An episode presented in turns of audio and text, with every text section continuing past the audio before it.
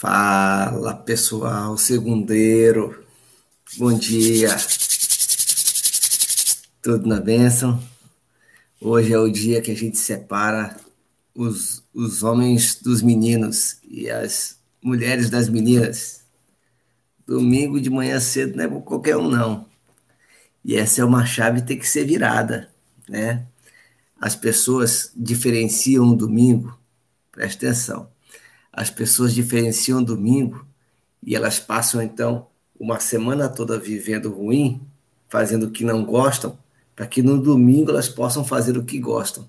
Mas quando a gente transforma o domingo em segunda, todo dia vira domingo, porque a gente só faz o que gosta. Então, parabéns para você que está aqui hoje pela manhã cedo. Parabéns para você. Nós temos um grupo de 201 pessoas e nós temos aqui agora seis, seis pessoas online. Esse é o processo seletivo natural. Natural. Aonde acontece o processo seletivo? O processo seletivo acontece no fruto. Ele não acontece é, na, em quem fica num grupo, quem não fica em grupo, isso aí é irrelevante. O processo seletivo acontece no fruto. Né? Eu tenho aqui, de vez em quando eu pego o grupo nosso e dou uma olhadinha. Quando foi a última vez que a pessoa acessou o grupo? Né? Às vezes, quando eu estou de boa, fico olhando isso aqui.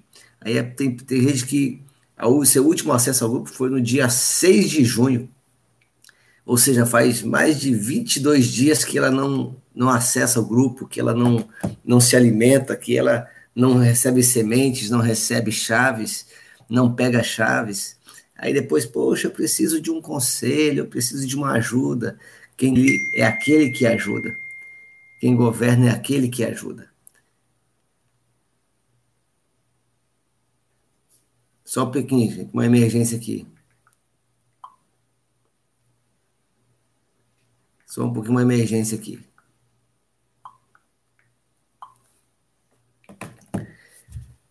Só aquele que, aquele que governa sobre si. É só um pouquinho, gente. Eu vou cortar aqui um pouquinho o áudio, só um minutinho. Espera É tem uma emergência aqui, peraí.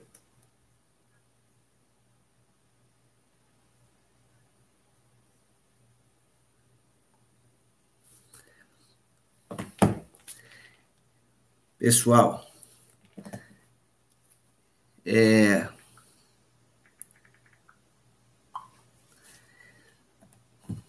eu vou, eu vou, só um minutinho, pessoal.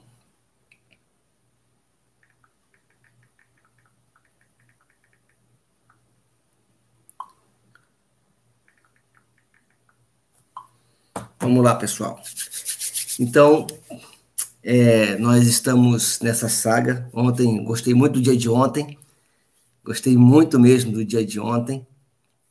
E o dia de ontem foi tremendo, porque eu vi pessoas compartilhando, vi pessoas crescendo, vi pessoas acrescentando. Né? O, o Sócrates até deu a ideia de fazer um congresso. Aí tem fé, né?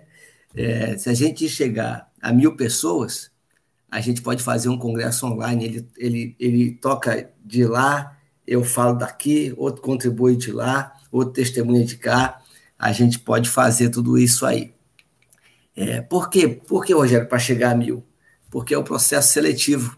De mil, você usa 200, de mil, você, você conta com, com 100. É, essa é a proporção que acontece no, na Batalha de Gideão, quando Gideão tinha 30 mil homens e Deus faz um processo seletivo lá e sobra só os 300. Então, essa é a proporção. Vamos lá? é, Provérbios 22. Provérbios capítulo 22. Vamos ao Provérbios 22? Vamos lá? Preparados? Ó, oh, estamos em 12 aí. Vamos lá, Provérbios 22. O bom nome vale mais do que muita riqueza. Ser estimado é melhor do que ter prata e ouro. Não existe diferença entre o rico e o pobre, porque foi o Senhor Deus quem fez os dois. A pessoa sensata vê o perigo e se esconde, mas a insensata vai à frente, vai em frente e acaba mal. A, a palavra sensatez ela tem a ver com perspicácia, ela tem, ela tem a sua raiz na sensibilidade. E às vezes nós precisamos entender que, ora, nós precisamos enfrentar um problema, ora, nós precisamos esconder um problema. E a pessoa sensata, ela vê o perigo e ela esconde. Ela se esconde desse perigo. Ela não tenta enfrentar. Eu me lembro de José do Egito, quando ele foi tentado pela mulher de Potifar. Não sei se você conhece a história, mas ele conhecia as suas fraquezas. O José do Egito, ele, quem governa sobre si, ele conhece. Lembra que eu falei da tabela SWOT quando você vai fazer um plano?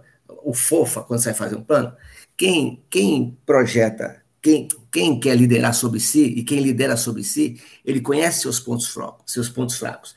E a forma de você administrar seus pontos fracos é fugir daquilo que te, que te pode derrubar. Eu tenho um, uma quantidade de quilos, eu não vou dizer quantos quilos eu tenho, mas obviamente que eu não vou, em sã consciência, enfrentar um gigante pela minha própria força. Aí não, não vou colocar aqui questão de Davi, mas eu não vou enfrentar um gigante três vezes uh, o meu tamanho. Eu preciso usar uma estratégia diferente. Então, naquele momento, eu preciso me resguardar. Então, o texto fala isso, que a pessoa sensata, ela vê o perigo e ela se esconde do perigo. Agora, não é, é diferente de você se esconder do risco. E risco a gente deve correr a vida toda. Porque se você não corre riscos, você não você trava. Relacionamentos têm riscos, negócios têm riscos, é, é, sair de casa quando a gente precisa trabalhar em função do Covid, tudo tem risco. Agora, o que você não pode é, é se permitir é correr perigo, né? é ter uma situação que, que, que leve você à destruição completa. Então, essa é a primeira chave que eu entrego agora de manhã. Versículo 4: Quem teme o Senhor e é humilde, consegue riqueza, prestígio e vida longa. No caminho dos maus existem armadilhas e dificuldades. Quem dá valor à vida se afasta deles. Versículo 6 é importantíssimo, muito conhecido, mas ninguém se percebe no detalhe. Eu aprendi isso com a minha esposa. Versículo 6 ele é importantíssimo. Ensina ou eduque a criança no caminho em que deve andar, e até o fim da vida não se desviará dele. Esse, esse, essa chave é importantíssima, principalmente você que tem filhos ou você que vai ter filhos. É, a gente ouve isso aqui e a gente imagina que ensinar a criança no caminho é levá-la a algum lugar para que alguém instrua ela. Então, as pessoas que professam a fé cristã, elas acham que levando seus filhos para a igreja, elas vão ensinar as crianças no caminho que devem andar. As pessoas que querem que seus filhos sejam um, um filho proeminente, eles levam seus filhos para as melhores escolas e acham que as melhores escolas vão dar a ele, eh, vão fazer dele, colocá-lo no caminho que deve andar. As pessoas que querem dar algum tipo de conhecimento para os seus filhos, elas pegam seus filhos e colocam em algum lugar. Só que o texto não diz isso. O texto diz que nós devemos educar a criança no caminho, ou seja, nós estamos indo junto com elas. A gente não precisa. Não, é, a, a, a, escola, a igreja, ela lança conhecimentos, mas a educação, o educar, o construir, o formar o caráter, é a presença dos pais ali. É a presença dos pais ali, juntos, andando juntos no caminho. É no caminho, os dois juntos. Rogério, eu não tive isso do meu pai. Parabéns. Você não teve isso do seu pai, mas hoje você acordou cedo, você já está sabendo disso, e por estar sabendo disso, agora você vai dar aos seus filhos aquilo que você não teve, que é a sua companhia, que é a sua presença, que é a sua instrução, que é a sua amizade com os seus filhos. Aí você vai colocar os seus filhos no caminho que você está andando. Não cabe, não, cabe, nunca coube, nem vai caber essa história de que faço o que eu digo, não faço o que eu faço. Ah, meu filho, eu errei na vida e quero que você não erre mais. Não, se eu errei na vida, eu vou consertar na vida.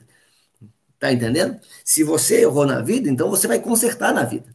Para que seus filhos vejam também e aprendam como é errar e como é consertar. Então, traga seus filhos para perto da sua vida.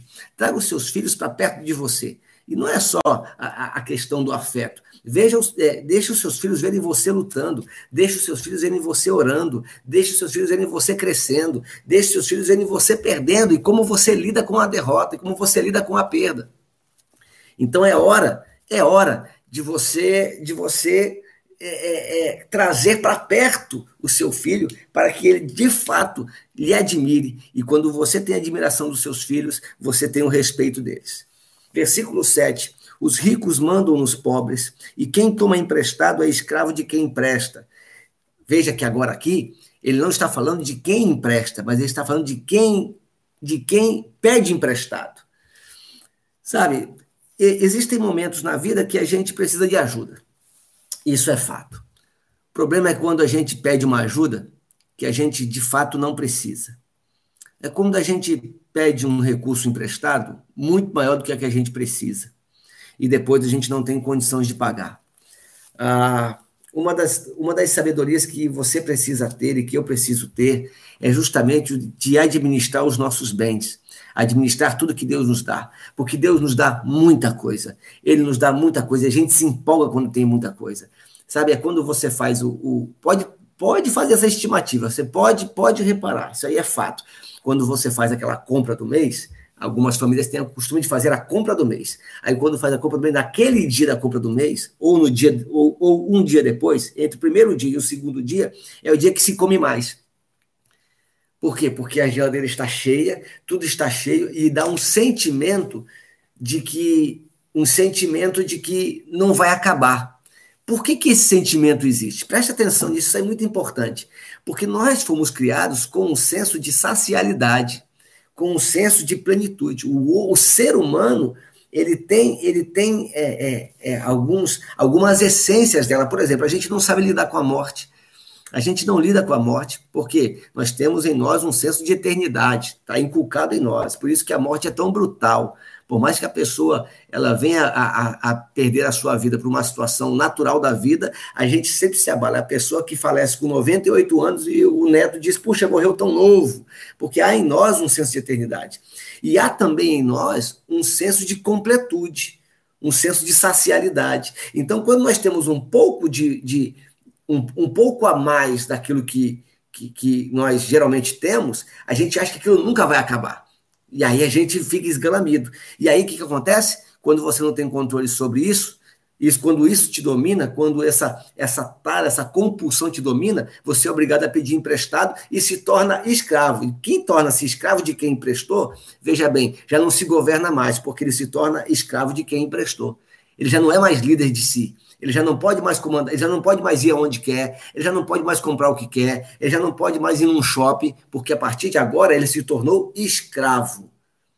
Ele se tornou escravo de alguém. Né? Eu, eu, eu, eu já houveram momentos na minha vida que eu tive que pedir coisas emprestadas. Mas é muito incômodo, você não fica em paz.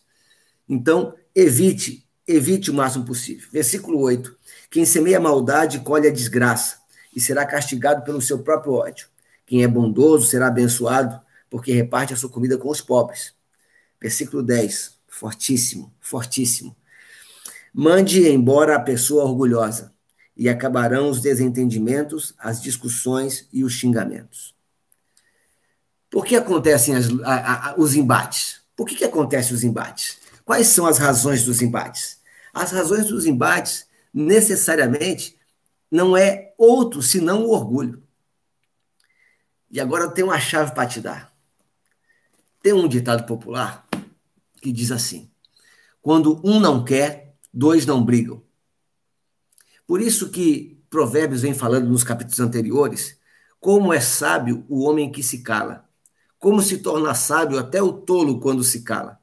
Porque nos embates, nas discussões, os desentendimentos, nos xingamentos, eles só acontecem porque há embate. É um tentando vencer o outro. Então, se a outra parte é orgulhosa, deixa a outra parte falar sozinho. Agora, se você é o é orgulhoso, que não quer perder uma briga, que não quer perder uma discussão, que quer impor a sua razão, eu quero dizer para você rever a sua postura. Porque o embate, quando se aumenta um tom de voz, quando se aumenta um tom de voz, já se perdeu a razão ali o teu cérebro já começa a perceber que você não tem mais argumentos para aquilo, ele não consegue produzir em você argumentos. Ele consegue produzir o quê? Ataques. Você já não consegue mais convencer pessoas, mas agora você consegue atacar pessoas. E isso é importantíssimo para a sua vida em todas as áreas. Quando você está percebendo que, que uma das partes, um dos interlocutores, ou você ou seu interlocutor, ou uma terceira pessoa, dependendo do grupo que tiver lá, começar a ver embates, o tom de voz aumentado, ele se torna ataque e o cérebro não processa respostas coerentes. Ela não consegue, ele não, ele, o cérebro não vai conseguir te dar argumentos plausíveis, se é que você os tem. Então, aquela hora de você é, é, é respirar, se controlar, e se o outro lado for uma pessoa orgulhosa, você não tem muito o que fazer. É, o, tem um, um texto, eu não sei se eu vou voltar sobre ele. Eu acho que vou, vou. Não, é aqui mesmo. Tem um texto que diz o seguinte: preste atenção. Jesus falou o seguinte: palavras de Jesus. Se você souber que seu irmão tem algo contra você, vá até ele e se conserte. Preste atenção. Vá até ele e se conserte. Se ele se, se arrepender, você ganhou seu irmão e fica tudo certo. Se ele não se arrepender, você volta lá com uma testemunha, uma ou duas testemunhas, e se conserte. Se ele se arrepender, e quando digo se arrepender, veja bem, necessariamente se arrepender, vou repetir para você, não é, é reconhecer um erro. Se arrepender, metanoia. Arrependimento é metanoia. É expansão de mente. Se ele mudar a forma de pensar, você ganhou seu irmão. Ok? Então, vai a primeira vez sozinho, não deu certo. Vai a segunda vez, chama uma testemunha, não deu certo. Vai na terceira vez, coloque-o diante da congregação, das pessoas que você conhece. Fala, olha, você precisa pensar diferente e você tenta consertar-se com ele. Se não deu certo, o que, que a Bíblia diz? O que, que Jesus falou? considere ele um publicano. Deixa ele ir. Deixa passar. Não vale a pena. Porque quando você deixa ir embora um orgulhoso, aí que cessa o desentendimento, acaba a discussão, acaba o xingamento. Entende? Então, existe um limite nessa busca de ah, eu preciso, eu quero e tem que estar tá bem. Existe um limite para isso. Né? Existe um limite, você precisa entender esse limite. Porque senão, essa, essa dependência emocional vai te escravizar o tempo todo. Ela vai te escravizar. Versículo 11: Quem ama a sinceridade e sabe falar bem, terá a amizade do rei. O Senhor Deus está alerta para defender a verdade e atrapalhar os planos mentirosos. O preguiçoso fica em casa e diz: Se eu sair, o leão me pega. Eu sublinhei esse versículo 13, porque às vezes não é o preguiçoso, mas é o inseguro. Você reparou que a gente é, tem a mania de quando a gente quer que alguma coisa aconteça, mas que não tem coragem de fazer isso, a gente sempre coloca um sim na frente? Mas e se der certo? Ou, mas e se der errado? Mas e se. A gente nunca pensa que o lado bom pode acontecer. Então a gente vai protelando. A gente vai protelando. Eu conheço uma pessoa que ela, ela quando ela está sob pressão, ela fala bem assim: Olha, eu cheguei no meu limite.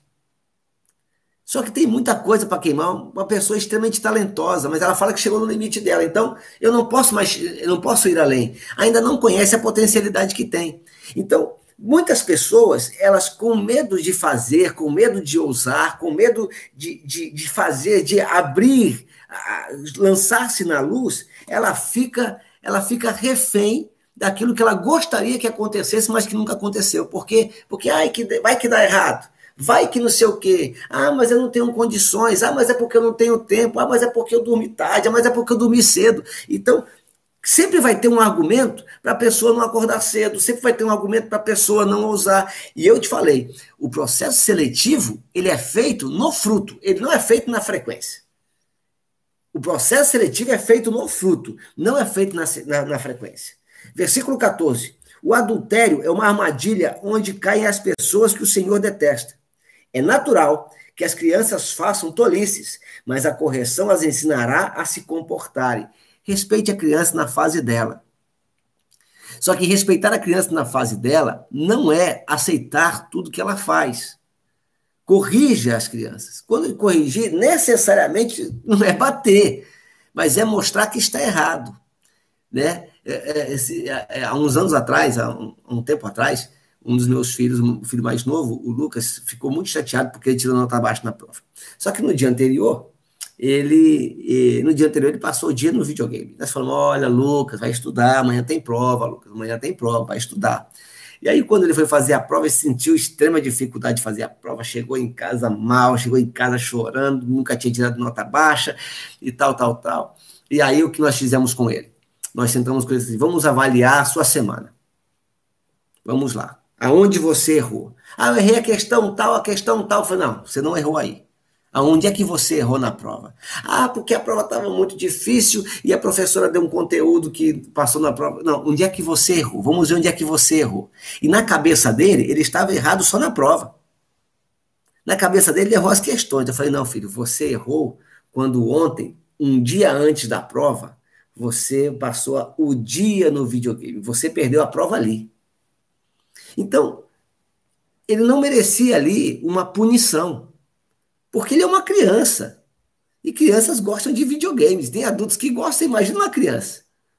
Mas ele precisava aprender uma lição de onde ele errou.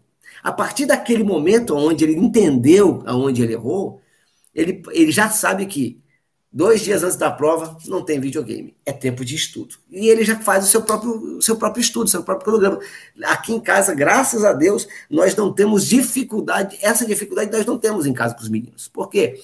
porque nós precisamos trazê-los, respeitar o tempo de criança deles, mas trazer os ensinamentos e, e ensinar a se comportar nos momentos difíceis. Então, às vezes, nós temos uma super proteção para os meninos, não deixamos eles fazer nada, e aí eles ficam crianças molengas, crianças frágeis demais diante das lutas. Nós permitimos, nós pais, devemos permitir que eles enfrentem os seus conflitos, que eles enfrentem as suas dificuldades, e nós estamos ali na assistência e a cada oportunidade ensinando a criança no caminho. Pegou essa chave aí? Se você já é pai, execute. Se você não é pai, já está sabendo a história aí. Beleza? Versículo 16: quem, quem enriquece a custa dos pobres ou dando presentes aos ricos acabará ficando pobre. Aí, o versículo 17, agora, ele vai começar uma parte de Provérbios que eu mais gosto ele vai trazer no capítulo 22, 23 e 24, é, e 24, ele vai trazer 30 provérbios, 30 frases, 30 ensinamentos que ele aponta. Então, eu quero começar o versículo 17 e o versículo 18 comentando com você o seguinte. Vamos ler aqui. Preste atenção e eu lhe ensinarei o que os sábios disseram. Estude os seus ensinamentos, e será um prazer para você lembrar deles e recitá-los. Esse eu quero trazer aqui, essa chave que você precisa virar na sua mente. Acordar cedo, é, ler, se disciplinar, viver os princípios de provérbios, ele deve ser objetivado o resultado é quando você chegou no resultado, quando você adquiriu prazer nisso. Percebe? No começo, há 22 dias atrás, era esforço. Para alguns se tornou prazer.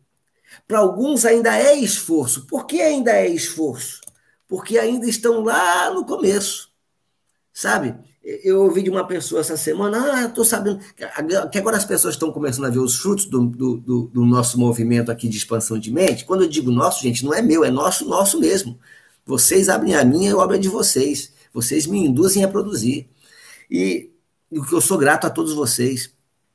E aí começam a ver os resultados, e aí começa, ah, eu quero esse negócio, eu quero esse negócio, eu quero esse negócio. Aí eu falo, olha, os vídeos estão lá no YouTube. Aí ela quer o quê? Maratonar ela quer assistir tudo de uma vez. E ela é como se ela tivesse que cumprir um ritual. Ela não está fazendo isso. Ela está focada, ela quer o resultado, mas ela não quer, ela não quer o preço de, de, de acordar cedo, o preço de fazer isso com a mente limpa, de fazer isso com a mente sã. Não, ela quer fazer isso porque ela quer o resultado rápido, ela quer terminar logo de uma vez. Ela vou, eu vou esperar tudo terminar, aí eu assisto de uma vez no tempo que eu puder. Ah, no tempo que eu puder. Então, o tempo que domina ela. Só que o autor diz que quando nós estudamos os ensinamentos, isso traz para nós prazer, e é um prazer recitar os ensinamentos, é um prazer viver o ensinamento. Então, quando, quando os princípios do reino, eles saem do campo da obrigação para entrar no campo do prazer, você percebe que esse é um padrão de vida. Percebe? Não é uma questão de que eu tenho que fazer. Olha, você não tem que acordar essa hora. Você não tem que fazer isso por mim. Você não está me fazendo nenhum tipo de favor. Você tem que fazer isso por você. E se você entender que isso não está trazendo resultados para você, não faça, não se violente. Não se violente, sai fora. Vai achar aquilo que te faz bem. Vai achar aquilo que você acha que vai te trazer completude. Agora, o que eu estou lhe falando? Os princípios do reino de Deus são princípios que o rei escreveu. E na minha regra de fé e prática, isso aqui é a verdade absoluta e pronto, acabou. Pronto, acabou. Confortável ou desconfortável. Mas você precisa chegar ao nível de que fazer o que estamos fazendo se torna um prazer. Se torne um prazer. Versículo 19: Vou lhe ensinar agora estes provérbios para que você ponha a sua confiança em Deus. Outra coisa importantíssima. Outra coisa importantíssima. Fazer o que é certo. Preste atenção, isso é muito forte. Fazer o que é certo é contraditório. Fazer o que é certo no nosso mundo ele é contraditório. Não foram poucas vezes, não foram poucas vezes que eu ouvi o seguinte, preste atenção nessa chave aqui, que eu ouvi o seguinte, é, e vai dar para eu fazer aqui. É, depois que eu comecei a andar nos padrões da, do reino, minha vida ficou esquisita. Eu comecei a ter muitos problemas. Eu acho, e ainda complemento dizendo, eu acho que Deus está me provando. Na verdade, não é isso, não. Na verdade, o que acontece é que durante toda a vida, durante todo o período sem estar no reino, viveu de maneira deliberada, viveu de maneira não regrada, sem princípios. E aí o que acontece? Quando está sem princípios, a gente está. Jesus chama isso de andar nas trevas. E andar nas trevas é não ter percepção da realidade. Por exemplo, eu apaguei aqui, não vai dar para sentir. Peraí, eu vou apagar só para você ver. Peraí.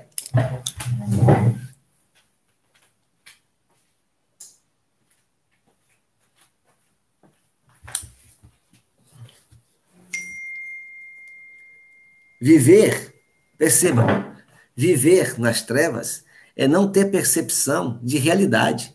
Eu estou aqui com vocês no escuro. A imagem já ficou mais embaçada, entendeu? Não é que a câmera piorou, é porque nós não temos luz.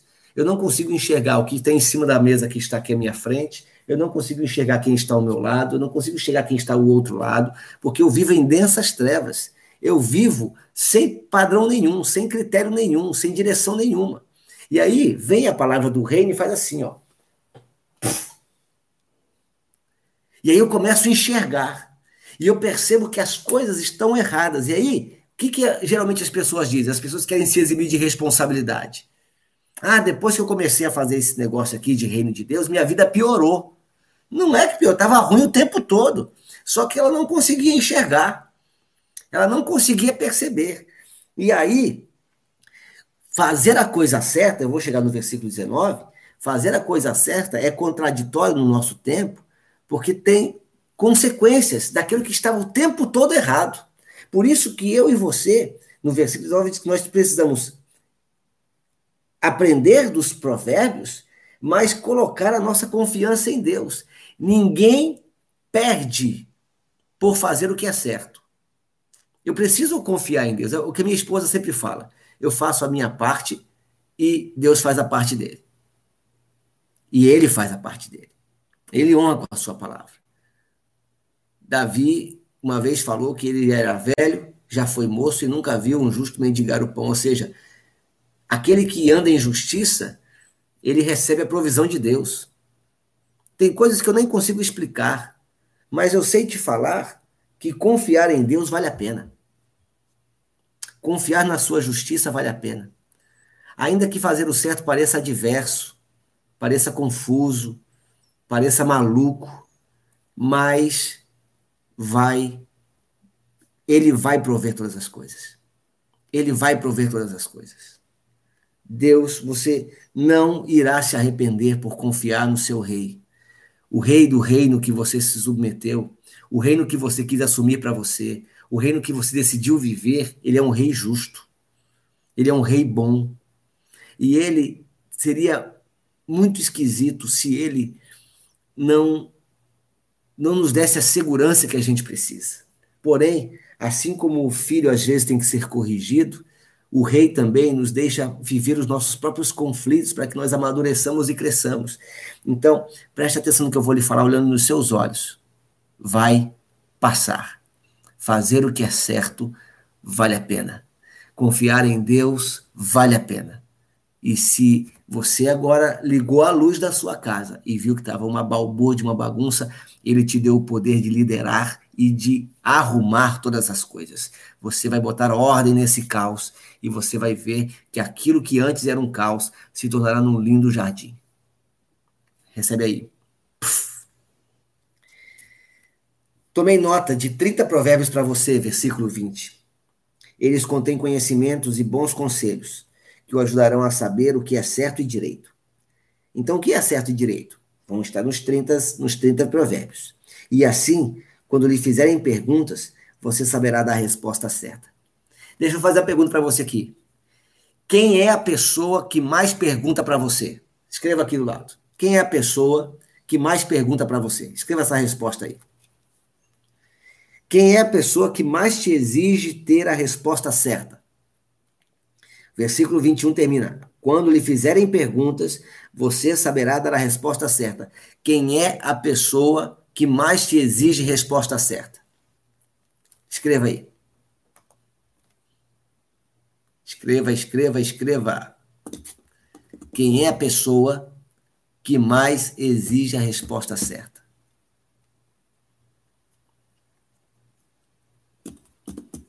Para quem você precisa dar sempre a resposta certa? Parabéns. Parabéns. Você poderá ajudar as pessoas, mas também poderá responder às suas próprias perguntas. Você poderá responder às suas próprias perguntas. E as suas próprias perguntas, elas são as mais complexas. Por isso que ontem nós falamos que o homem inteligente, preste atenção, ele vai buscar o conhecimento que a inteligência e a sabedoria a palavra certa é como água em poço profundo. E é muito inteligente descobrir como tirar água desse poço. Então, quando você atenta para as coisas de Deus e para aquilo que é certo, você vai saber dar a resposta certa às perguntas certas. Ok? Versículo 22. Começam os provérbios aqui. Começam os 30 provérbios aqui. No versículo 22 começam os 30 provérbios. Então começa dizendo assim: Não tire vantagem do pobre só porque ele é pobre, nem aproveite daqueles que não tiverem quem os defenda no tribunal, pois o Senhor defenderá a causa deles e ameaçará a vida de quem os ameaçar. Sabe, quando nós não temos. É, é, vê, às vezes nós, principalmente nós que militamos na vida cristã, é, a gente tem a mania de querer fazer bem para todo mundo. Preste atenção nisso, que isso é muito sério. A gente vê alguém numa situação difícil e a gente quer logo resolver o problema dessa pessoa.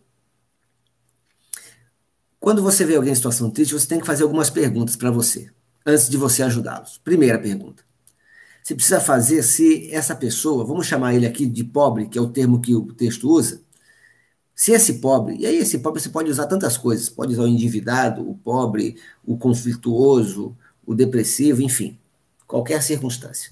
Você tem que fazer algumas perguntas. Primeira pergunta: será que ele sempre foi assim? Se você vê o, o pobre, vamos usar o pobre como alegoria aqui, como metáfora. Será que ele sempre foi pobre? Ou ele se tornou pobre? E aí, a partir do momento que você responde essa pergunta, você vai saber como ajudá-lo. Porque às vezes, tirar alguém da pobreza, ou da sua miséria, ou da sua desgraça, necessariamente não é dar coisas. É descobrir por que, que ele está desse jeito. O que o fez chegar a este nível. Então, é importante que você primeiro faça essa pergunta. Segunda pergunta: será que o estado em que ele está é, são frutos das suas escolhas. E quanto a essas, você não vai ter muito o que fazer. Por quê? Porque as escolhas, elas são, da grande maioria, as escolhas erradas, são frutos de um coração orgulhoso. Às vezes a pessoa não, não, não tem nada na vida, mas ela tem um coração altivo, um coração orgulhoso. E aí, ela vai ser mais um sanguessuga na sua vida. E terceira pergunta que você tem que fazer, e aí onde entra o versículo 23. Será que não é o próprio Deus tratando com ela? Então, algumas situações de vulnerabilidade, de pobreza, de crise, que a gente quer ajudar, na verdade, é deixar que Deus defenda a causa. Para que você não seja feito de trouxa. Para que você não seja, não troque de lugar com essa pessoa. Essa chave ela é muito importante, preste atenção. Não é digno que você troque de lugar com pessoas. Porque algumas pessoas estão exatamente nos lugares onde elas projetaram estar, consciente ou inconscientemente. Elas estão exatamente aonde projetaram estar. Elas fizeram escolhas ao longo da sua vida que fizeram ela estar ali, naquele ambiente, naquela situação. Tá entendendo?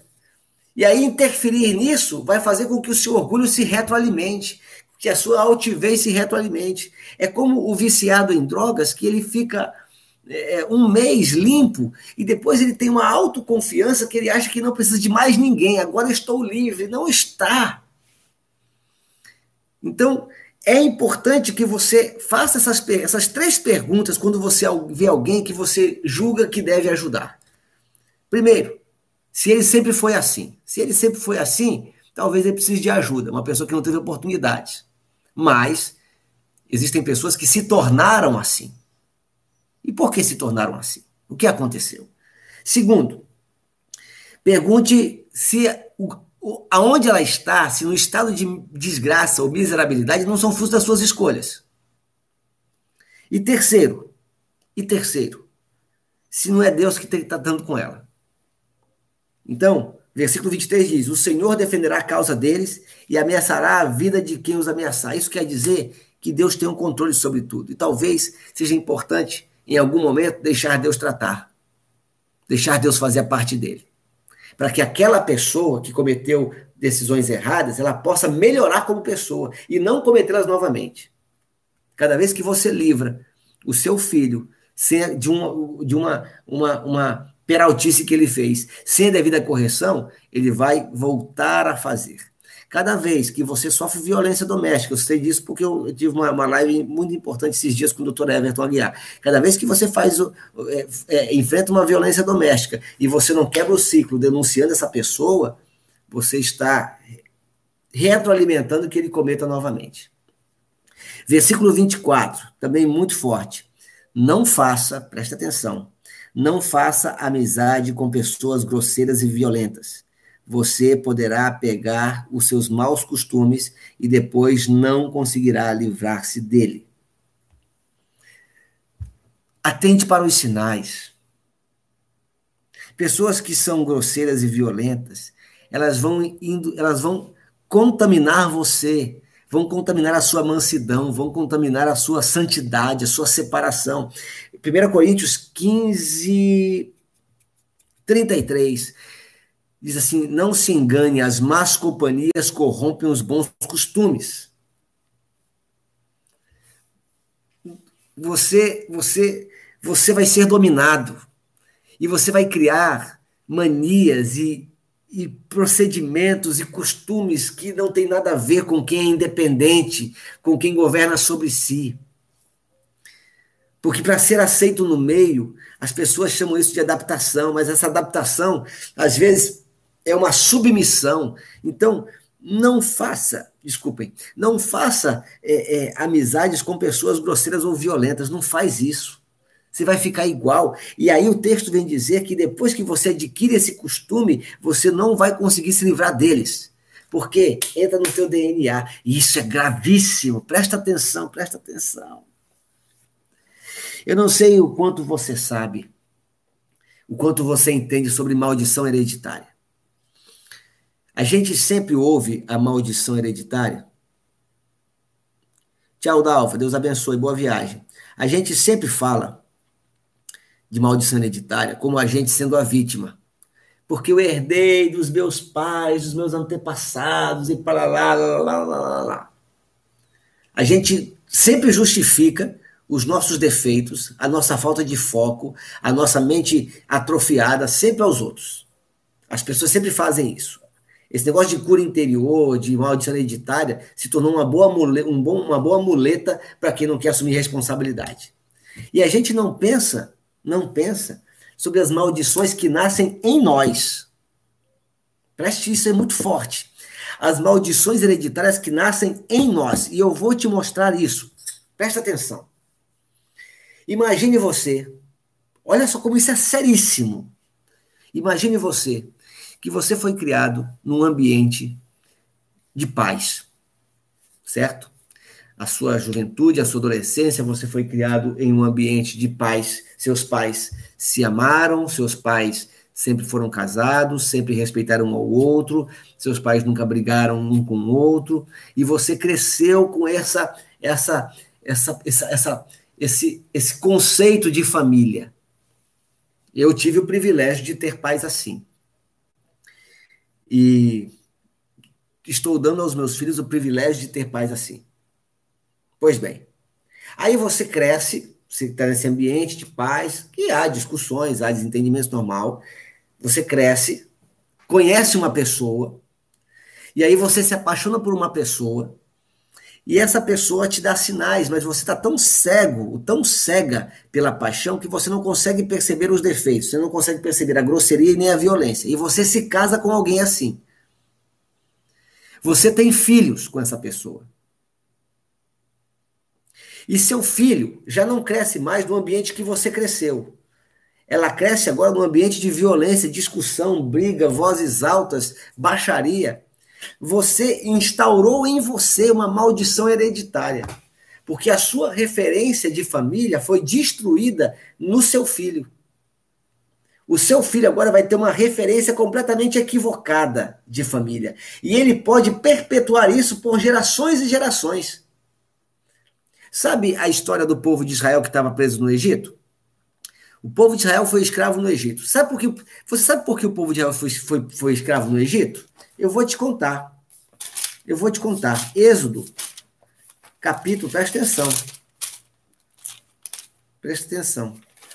Êxodo, capítulo de número 1. Êxodo 1. Êxodo 1, versículo 8. Olha só o que diz aqui. Êxodo 1, 8. Porque a gente sabe que Israel foi, foi, ficou escravo no Egito. Mas a gente nunca parou para pensar, e muitas pessoas não percebem, como é que eles se, se, tornaram escravos. Como é que eles se tornaram escravos? Foi assim. Depois, o Egito teve um novo rei, Êxodo 1,8. Então, houve um faraó, aquele que José conheceu, que, que fez de José governador do Egito. José prosperou, né? José se tornou governador do Egito, trouxe a sua família de Canaã para o Egito trouxe lá Jacó, seus irmãos, trouxe para o Egito. Aí diz assim: depois o Egito teve um novo rei que não sabia nada a respeito de José. E ele disse ao seu povo: o rei, o faraó, disse ao seu povo: Vejam, o povo de Israel é forte e está aumentando mais depressa do que nós.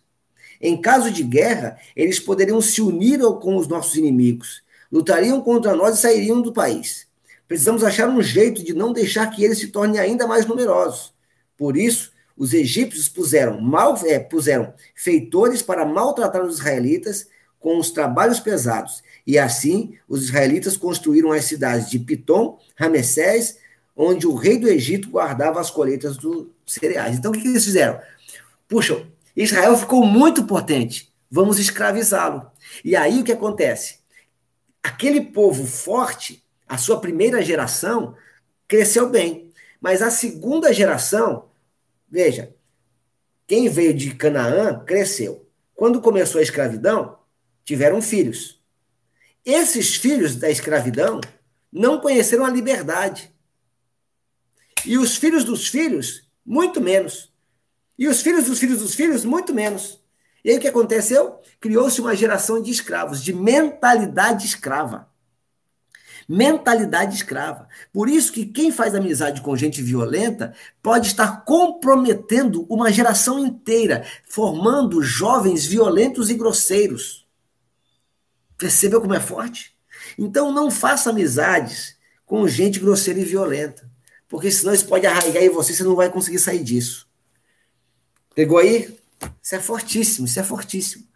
Se você ama os seus filhos, se você ama a próxima geração, cuidado com quem você anda, por amor a eles. Versículo 26. Ficaram todos calados agora. Não aceite ser fiador de ninguém, porque se você não puder pagar a dívida, levarão embora até a sua cama. Já falei sobre isso. Não mude de lugar os marcos da divisa de terras que os seus antepassados colocaram. Isso aqui é fortíssimo também. Há um, um conceito no mundo agora que para você, você ganhar alguma coisa, alguém tem que perder. E Salomão está dizendo: não faça isso. Não ganhe em função da perda do outro. É verdade, Michele, vou já já. Eu tenho que botar água aqui do meu lado. Bem lembrado, Michele, obrigado. Se. Quando ele fala em. Imagine dois lotes de terra. Dois lotes de terra. Lote A e lote B. Ele está dizendo: não mude de lugar o marco da divisa. Por quê? Dois lotes de terra são divididos por uma cerca. Acontece que essa cerca cai por alguma razão, um boa história. E aí, a pessoa sorrateiramente, em vez de colocar a cerca no lugar, ela bota a cerca um pouquinho à sua, à sua esquerda. Ela ganha um pedaço de terra. Mas para ela ganhar esse pedaço de terra, essa pessoa vai ter que perder um pedaço de terra. Para ela ganhar um pedaço de terra, essa pessoa tem que perder um, um pedaço de terra. Então, Salomão está dizendo que aquele que é líder, aquele que governa sobre si, aquele que tem que tem é, é, aquele que tem é, o poder e a liberdade de governar, ele não se aproveita da perca de alguém para ganhar. Porque no reino de Deus, o princípio é ganha-ganha. No reino de Deus, o princípio é todo mundo ganha. Se você quer ser promovido no seu trabalho, faça o seu chefe ser promovido. Fortíssimo isso. Versículo 29. Você conhece alguém que faz o seu trabalho bem? Saiba que ele é melhor do que a maioria e merece estar na companhia de reis. Essa chave, eu termino essa chave, muito séria. Porque algumas pessoas, elas acham que trabalhar para alguém, algumas pessoas são chamadas para trabalhar para alguém. Né? Ah, quando Moisés estava no deserto sobrecarregado, Jetro, seu sogro, disse assim: Moisés, faça grupos, faça grupos para que você divida a função, grupos de 5, de 10, de 100, e coloque líderes ali. E esses grupos menores, de 5, de 10, de 100, eles são de acordo com a capacidade de cada um. O próprio Jesus, ele conta a parábola, eu já falei com vocês sobre isso, aquela parábola que fala sobre é, o Senhor que entregou talentos para os seus funcionários para que eles multiplicassem o talento. E o, a porção que o Senhor deu é de acordo com a capacidade de cada um. Então, alguns serão patrões, empreendedores, têm essa visão. Outros serão bons funcionários. E ser bons funcionários também é de Deus. Você fazer alguém prosperar também é de Deus. O problema está aqui. Está aqui. A pessoa que trabalha como funcionário de alguém não pode achar que é escravo. Se você se comporta como escravo porque é funcionário, você não prospera. Não prospera. E como é que vira essa chave? Efésios capítulo 6. Isso aqui me abençoou muito, muito. Efésios 6, versículos 5 a 8. Diz assim: Efésios 6, 5 a 8. Servos, obedeçam com temor e respeito aqueles que são seus donos ou seus patrões aqui na terra. Façam isso com sinceridade, como se estivessem servindo a Cristo. Não obedeçam os seus senhores só quando eles estiverem vendo vocês, somente para conseguir a aprovação deles. Mas como sem, como senhor, como servos de Cristo, façam de todo o coração o que Deus quer Trabalhem com prazer, como se estivessem trabalhando para o Senhor e não para pessoas. Lembre-se que cada pessoa, seja serva ou seja livre, será recompensado pelo Senhor de acordo com o que fizer. Então, quando você é um funcionário, Seja o melhor que você puder. Faça o melhor que você puder e não somente quando as, os seus patrões estão vendo. Por quê? Porque você vai servir como quem serve ao próprio Deus. Por isso que aquele que faz bem seu trabalho deve estar com o rei. Eu uma vez eu trabalhava num determinado local, vou te contar essa experiência.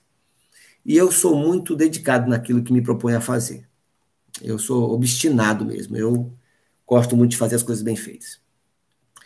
E, e aí um dia, um dos meus patrões passou por mim, me viu carregando um, uns sacos de lixo, que não era minha função, minha função era uma função de chefia, mas eu estava carregando uns sacos de lixo, ajudando o pessoal da manutenção a fazer a ao seu trabalho. E ele falou assim, Rogério, por que, que você faz isso?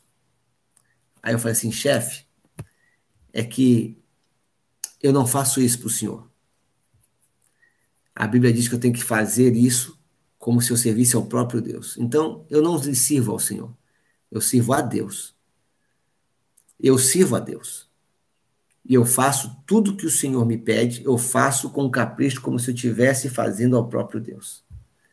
Meses se passaram, anos se passaram. Anos, não sei se anos se passaram, mas meses se passaram. Pode fazer, Sócrates. Meses se passaram e houve uma vaga de promoção. Quem foi promovido? Eu. E agora eu estava sentando com os reis.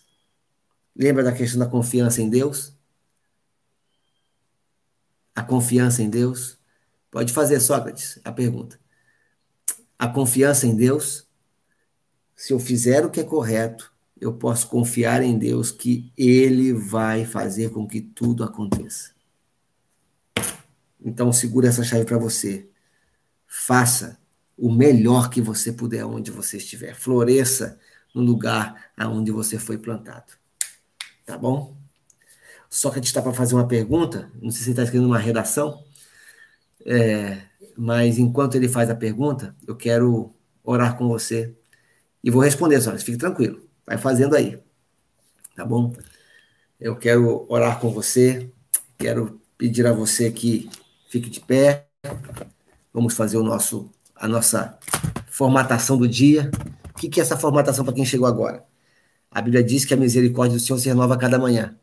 Então a gente faz agora uma desintoxicação dos sentimentos tóxicos de ontem para começar um dia novo, zero em folha.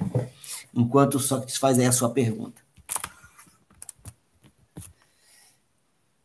É isso aí. Mão na cintura, pernas ligeiramente afastadas. Hoje eu estou de Star Wars. Pernas ligeiramente afastadas. Respira fundo.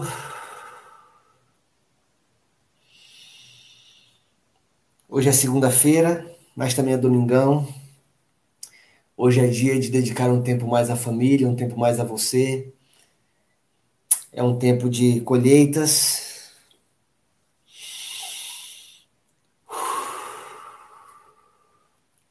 Dê aquele sorriso. Não importa o sentimento que está no seu coração agora. Não importa sobre, não importa o sentimento que você está tendo agora. Sorria. Dê ordem. É a hora de você governar sobre os seus sentimentos. Dê a ordem agora. Sorria.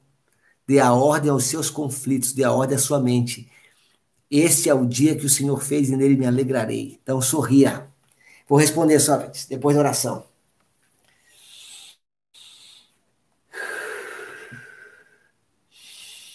Espírito Santo, bendito Deus, Espírito Santo que tem mexido com as nossas estruturas, Espírito Santo que tem abalado as nossas estruturas, que tem feito grandes coisas, temos visto grandes resultados, tem nos libertado de uma mente cauterizada, tem nos libertado de uma mente atrofiada, de uma visão turva, míope, para uma visão ampla, para uma visão de futuro. Seja engrandecido, Senhor, nessa manhã. Muito obrigado pelo teu amor, pela tua graça, pela tua companhia, pela tua amizade. Muito obrigado por nos dar o domínio sobre tudo que o Senhor nos deu. Muito obrigado por saber o quanto o Senhor nos deu. Seja engrandecido por causa disso. Que esse dia seja um dia da tua companhia feliz, alegre, restaurador, surpreendente. Que esse seja um dia surpreendente. Quando tudo está um caos, que a tua presença faça aquilo que surpreenda. Seja engrandecido por causa disso, meu Deus, em nome de Jesus. Eu abençoo a vida dos meus irmãos, meus amigos, meus companheiros de metanoia. Eu abençoo o seu dia, abençoo sua vida. E vou responder aqui ao Sócrates. Sócrates pergunta o seguinte: quando trabalhamos sobre a ameaça de nossos gestores, qual deve ser nosso comportamento? Ah, muito simples. Primeiro, você só é ameaçado quando você não sabe quem é. Quando você sabe quem você é, você não se deixa ameaçar. Porque quando você sabe o seu valor e sabe quem é, eles que se sentem ameaçados. Segunda questão, Sócrates.